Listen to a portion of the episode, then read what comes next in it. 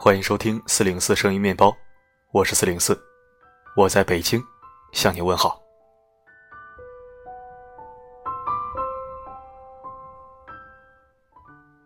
经常会在后台看到一些温暖的留言。有小面包说，每次他需要什么内容，我就会正好做什么内容，感觉很神奇。其实原因很简单，就是我经常说的同频。在同一频率的人，才会心有灵犀，才会有一种近乎神奇的默契。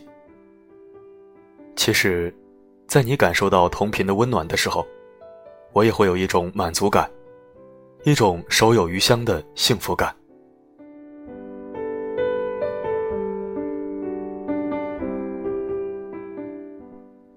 昨天啊，在其他平台播了一篇文章，我觉得很不错，是干货。也很适合我们这里的内容风格，所以也拿过来分享给你。文章主题是：你的死工资正在拖垮你。这是一个很直接的主题，越直接的观点，有时候就会越戳心。戳心不可怕，可怕的是心睡着了，却没有人戳醒你。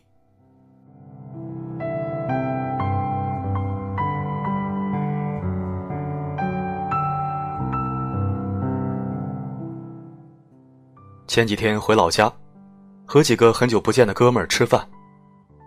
他们中的多数人，大学毕业后，因为父母的期待，也因为自己对安稳的渴求，考了老家县城的公务员，从此一直规规矩矩的待着。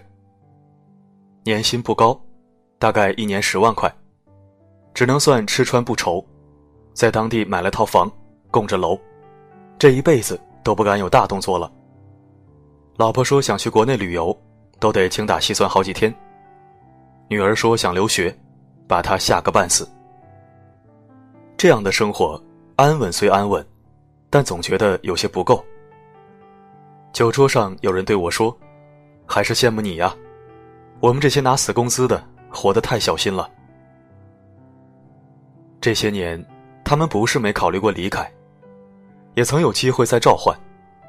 但前怕狼后怕虎，他们不敢放弃，也不敢轻易冒险。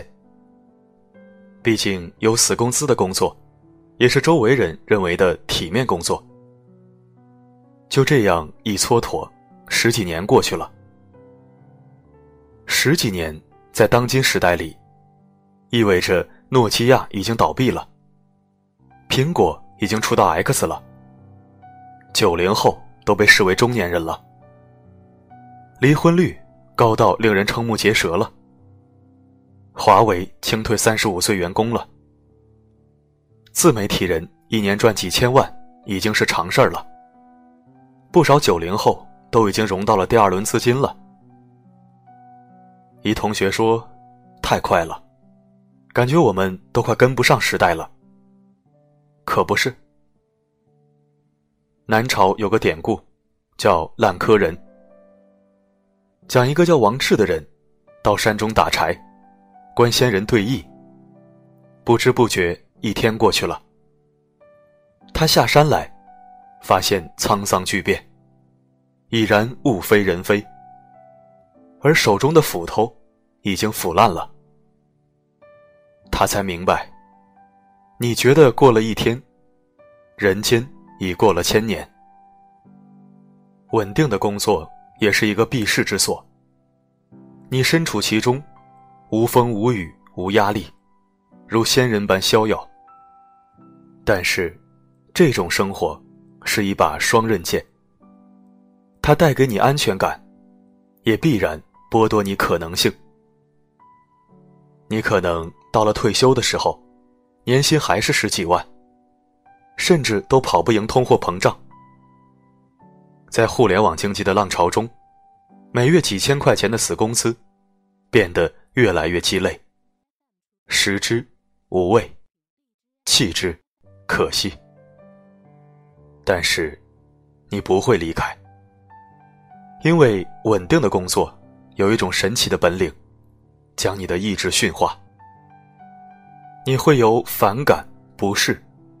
到接受、适应，到成为它本身，肖申克的救赎》就是一部类似的隐喻。他用一个名叫肖申克的监狱，告诉我们：这些高墙很有趣。刚入狱的时候，你痛恨周围的高墙。慢慢的，你习惯了生活在其中。最终，你会发现，自己不得不依靠它而生存。这就叫体制化。所以，Brooks 离开肖申克以后。无法适应外面快节奏的社会，自杀身亡。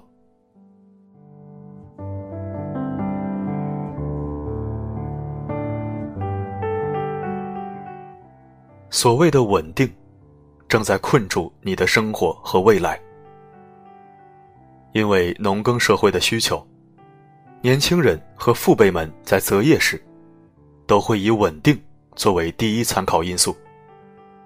因为风险少，意味着广积粮、高筑墙、缓称王。但这种思维显然已经不适应当今社会了。风险小，意味着增幅少；增幅少，意味着敌不过通货膨胀；敌不过通货膨胀，意味着财富的贬值和资产的亏损。十年前。一百万算是一笔巨款，但在今天，一百万元在一线城市，连一套三居室的首付都交不起。所以，刚刚升到副科的同学抱怨：这几年工资确实也涨了，但不知道为什么，感觉还是缺钱。是啊，工资越涨，钱越不经用。他现在的工资是月薪五千多，加上奖金、补助，各种杂七杂八的补贴，一个月到手大概也就七千多。这对于一个还着车贷、房贷、带着两个孩子的男人来说，谈何容易？他自然觉得艰难，时常感叹：后悔了，但年纪大了，走也走不了了。与之相比的是，在某大型互联网公司负责游戏开发的朋友，一直觉得薪水不是问题，问题只是如何开发出更牛逼的创意，设计出更优质的用户体验。他的年薪是八位数，奖金可观，劳动回报增长率已然超过了资本增长率。在互联网商业盛行的今天。一切都以高频的方式出现，人与人的交流、产品的更迭、交易的产生和扩张，都在指数级诞生和增长。这样一来，死公司的缓慢呆板，就不再能适合这个新型的商业社会。一个显著的标志就是，你靠工资已经买不起房。因为工资是线性增长的，而房价却是指数级增长。就像你骑着单车，在地面上老老实实的前行，以为骑多少就算多少，但你不会知道，在另一些地方，已经有人习惯了飞机代步。所以说，线性增长的工资。其实限制了你的可能，而最糟糕的是，你在其中投入了太多沉没成本，想止损，非常难了。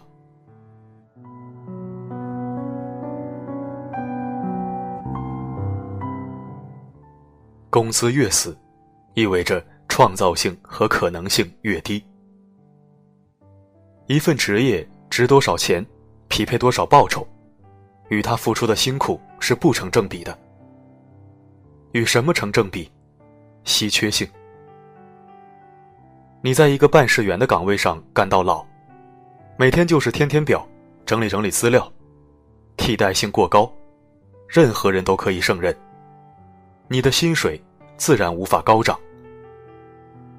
但如果你是独一无二、贡献无人能及的一个人，薪水的提升就是理所当然的人。死工资的一大特点就是一刀切，你优也好，劣也罢，在这里全都是一个样全都发一样的钱。这种劳动回报方式，必然使得人的创造性下降，惰性呈指数提升。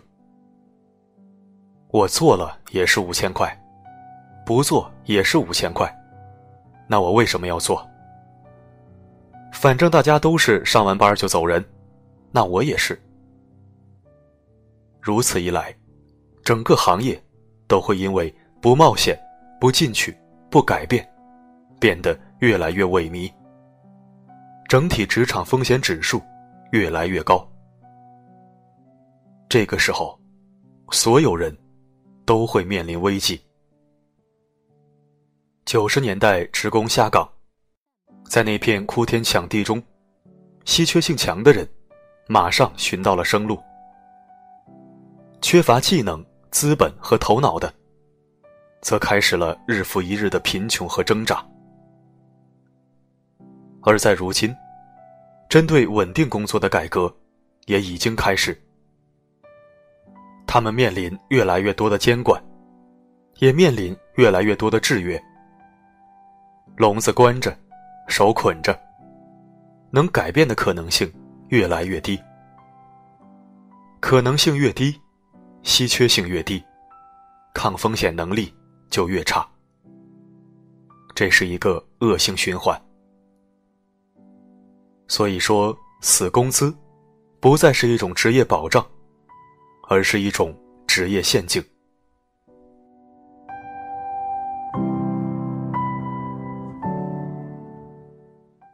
死工资不值得骄傲，永远有危机感，永远有能力。我以前在报社时，认识过一个中层领导，他那个时候混得很好。在单位里受人敬重，在单位外受人欢迎。但是，他一直有一种危机感。现在网络上说的东西，我好像越来越不懂了。但他不是固步自封的中年人。他在这种新旧交替的冲击中，打开自己的思维，去学习新理念，研究年轻人喜欢什么，想要什么。后来手机来临，许多传统观念和生活方式，更是被冲击的支离破碎。他眼睁睁的看着传统媒体成为明日黄花，再也不是大众宠儿。于是果断放弃了他的死公司，和朋友合开了一家文化传媒公司。凭借他对传媒的敏感和出色的专业能力。做得风生水起。如今，人工智能正在飞速发展，快递员可能被取代，律师可能被取代，作家可能被取代，甚至专业技能更高超的工种，都有可能被取代。在未来，人人都可能是下岗者。那么？还在拿死工资的我们，该如何去应对这个残酷的未来现实呢？你只有为自己赋能，令自己更与众不同，更稀缺，更重要，更有影响力，成为一个有光辉的个体。就像一个 U 盘，自带信息，不装系统，随时插拔，自由写作。做到了这一些，时代无论如何发展，你都有很大的概率能抓住机遇，完成财富的积累。作家 Spencer 说得好：“当个人和组织的关系变得不再高度依附，当一个人就可以活成一家公司，完成和世界的最短连接，而工资。”作为个人和组织中间的交易载体，在这个互联网时代，显得越来越不合时宜。因为雇佣制会退出舞台，合伙制会成为主流。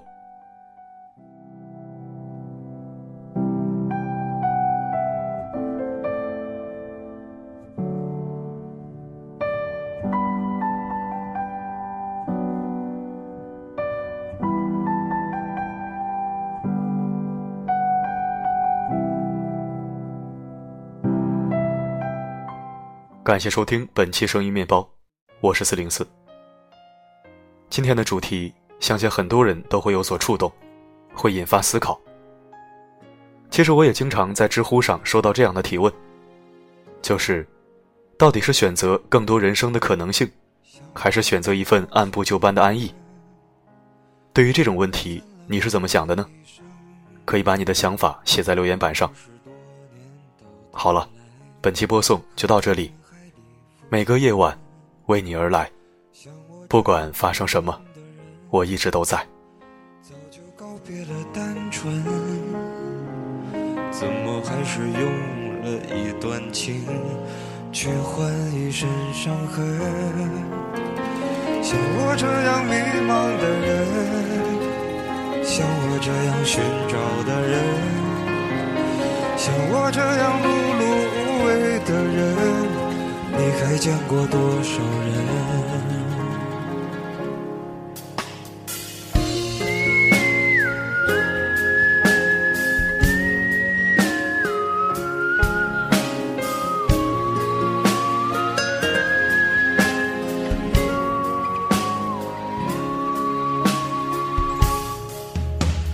像我这样庸俗的人，从不喜欢装深沉。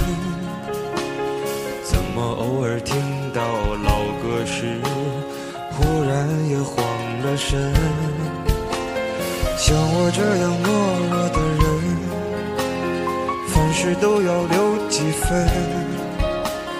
怎么曾经也会为了谁想过奋不顾身？像我这样迷茫的人，像我这样寻找的人。